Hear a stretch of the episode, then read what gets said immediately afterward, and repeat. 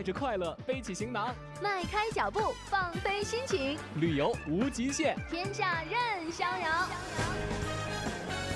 让我们现在出发。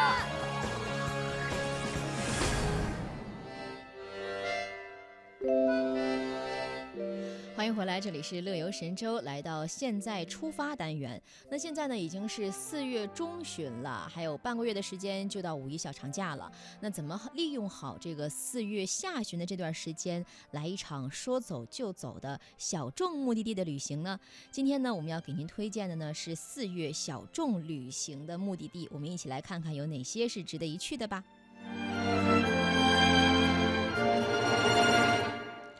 首先呢，说到四月，当然所有人呢都会直奔到这个图尔根看杏花的时候，因为说到这个图尔根的杏花呢，就不得不提到新疆伊宁。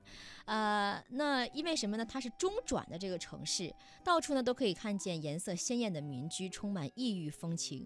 春天的伊宁同样也是有杏花绽放，大街小巷当中白粉的花搭配着维吾尔族的民居，那树下呢不时有老人驾着马车经过，或是小。小孩在嬉闹玩耍，生活闲适安逸的样子，大概也就是这样吧。其中呢，汉人街大巴扎无论白天晚上都热闹非凡，各种民族特色商品琳琅满目，色彩斑斓。外面还有各色各样的美食小摊儿，卖着牛肉面、烤羊腿、烤馕等等新疆特色的美食。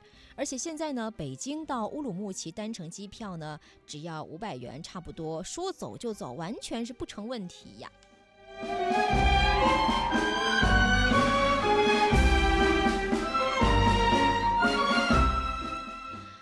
新疆伊宁呢，还有一个地方我觉得是不得不去的，它呢就是福建平潭。其实说到南方的海呢，你可能第一印象呢就是三亚嘛，你也可能会想到厦门，但是你可能却不太注意这个地方，它就是平潭。它呢离台湾不远，只有六十八海里，却有着淡水的印象和垦丁的景致。在早已蠢蠢欲动的春天，一辆高铁就能够扎进这个最美的夏日风情里。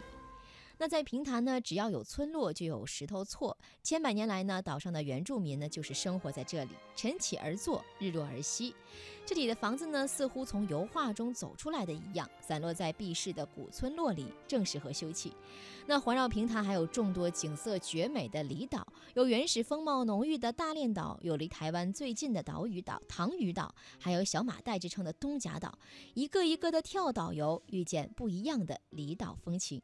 四月还有半个月的时间就要到五月份了，赶紧借助这个时间啊，不长了，赶紧借助这个时间，赶紧去好好的转一转吧。